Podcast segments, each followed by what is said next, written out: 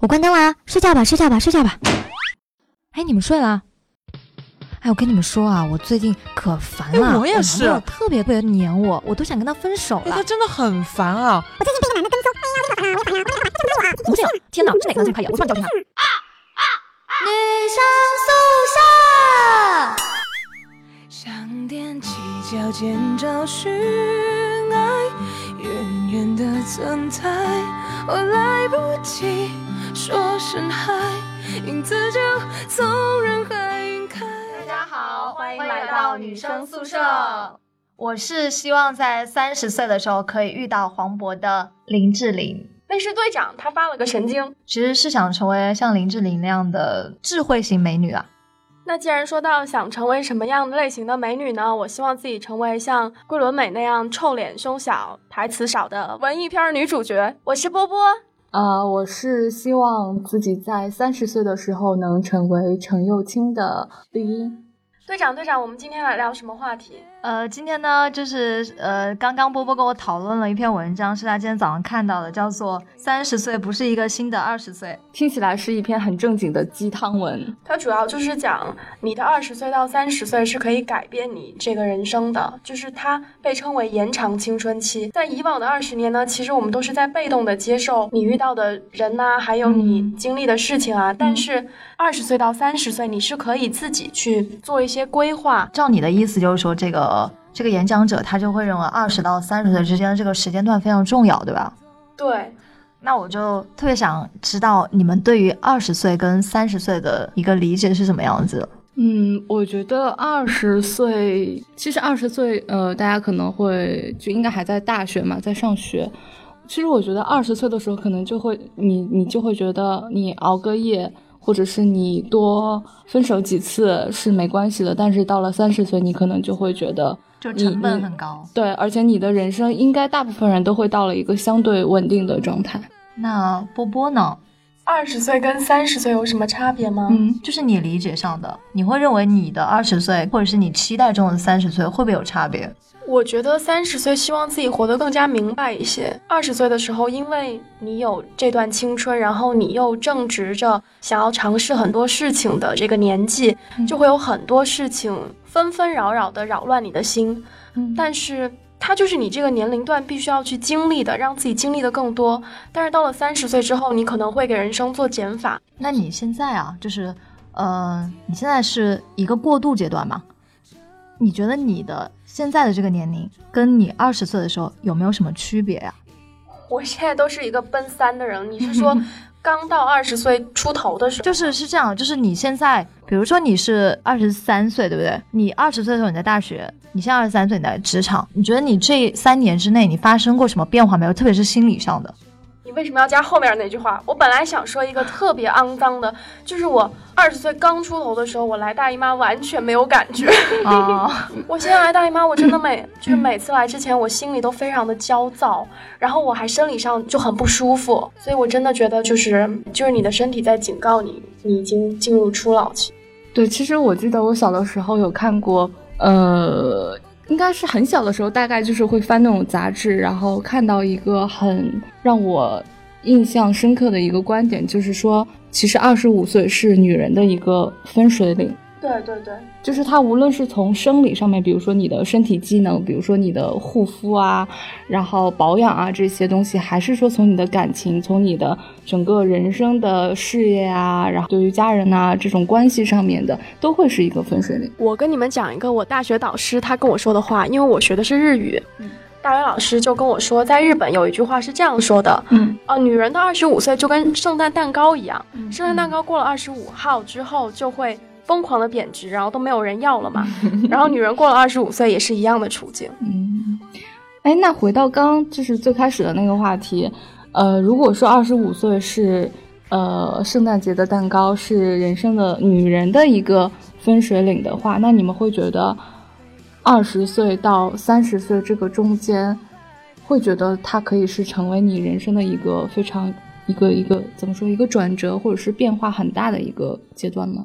其实对于我来说，我觉得每一个阶段都会对人生有一次转折吧。就比如说你高考的时候，对你人生也是一个转折。然后等到大学之后，你选择是回到家乡，还是去大城市工作，也是一个转折。嗯等到你现在工作了，你选择第一份工作是什么？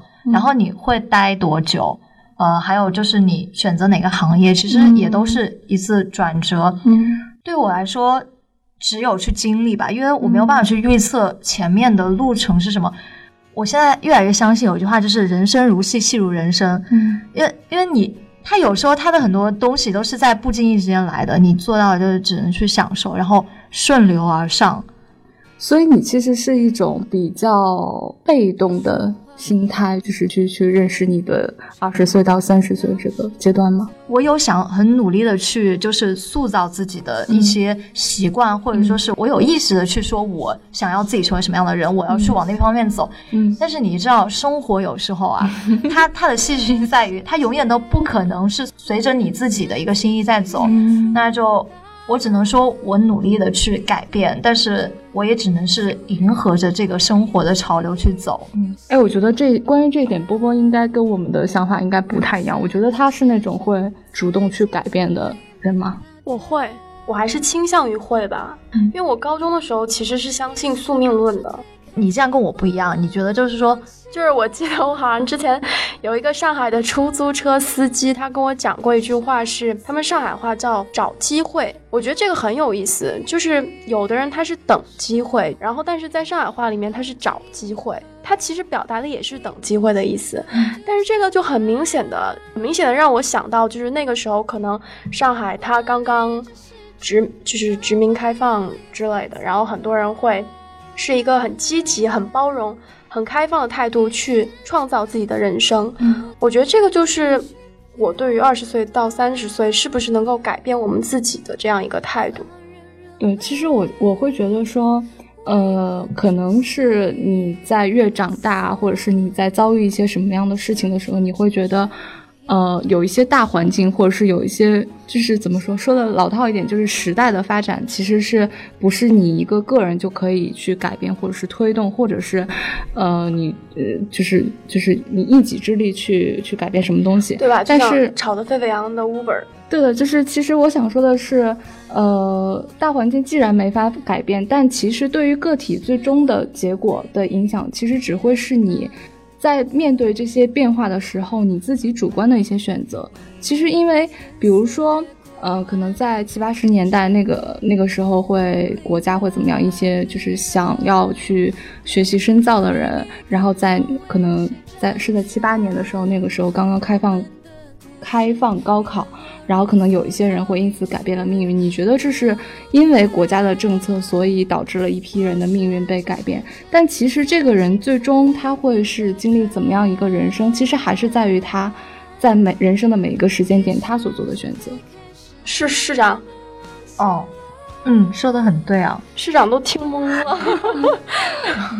市长是不是困了？要不我们就结束这次对话。不过我其实还想问你们一个问题，就是如果是因为我们说了这么多空的东西，自己对二十岁、三十岁的理解，那我们正好就处在这个年纪嘛。对，那如果是你自己，就我们想要去主动的给自己多创造机会，能够想到马上想要去做的，马上想要改变的，你们觉得是什么呀？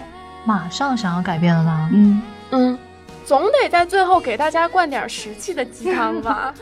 呃，我我我先来说，就是可能对于我现在就是现在，呃，我会最想要弥补小的时候，因为小的时候我其实学了很多的就是那种小孩子的课外班嘛，但是真正坚持下来的，就是伴随我这么多年的，其实没有太多东西，所以我现在很想给自己报一个钢琴班，然后让自己在就是空余的时候可以去有一个自己的小世界。嗯。嗯我的话就是跟以前相比，想要更多出去走走，因为之前是因为有时间没钱，现在可能既没钱也没时间，但是我一定要 会努力的去。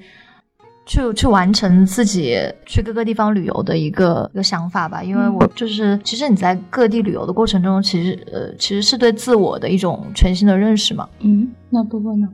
我你们也知道，我想做的事情太多了，嗯所以我想让自己的心稍微静下来一些吧。嗯就是觉得自己可能一直都是想做 A B C D E F G，然后现在想挑一个去做。那这个可能就是每天，比如说下班了，让自己开始写点东西。哎，那我觉得我们最后其实可以结束在这个话题，或者是说暂停在这个话题，就是因为呃，我们今天作为在其实我们都处于二十岁到三十岁过渡的这一个年纪，然后我们也在说，就是在这一个年纪，如果我们想主动去改变我们人生的一些轨迹，我们要。做的一些小改变是什么？那我们可能一个月、三个月、六个月，或者是一年之后，再翻过头来看我们现在的一些想法、言论，或者是我们给自己定下的一些目标、期许，我觉得会很有意思。嗯，啊，听众朋友们呢，其实也可以在下方留言，写下自己这段时间的一些想要做的改变啊，或者是对三十岁自己的一些期望啊。嗯。到时候你回过头来再看这些，应该也会很有意义吧？我们其实可以一起成长了。那今天的节目就到这里啦。对，好，我们该睡觉了。好啦，那我们就睡觉吧。嗯，拜拜，拜拜，晚安哦。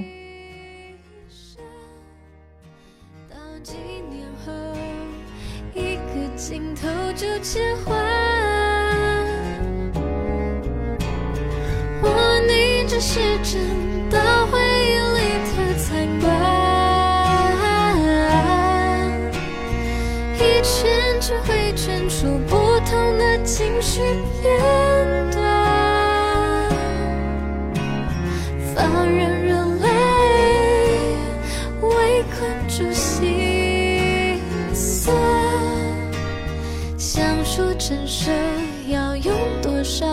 想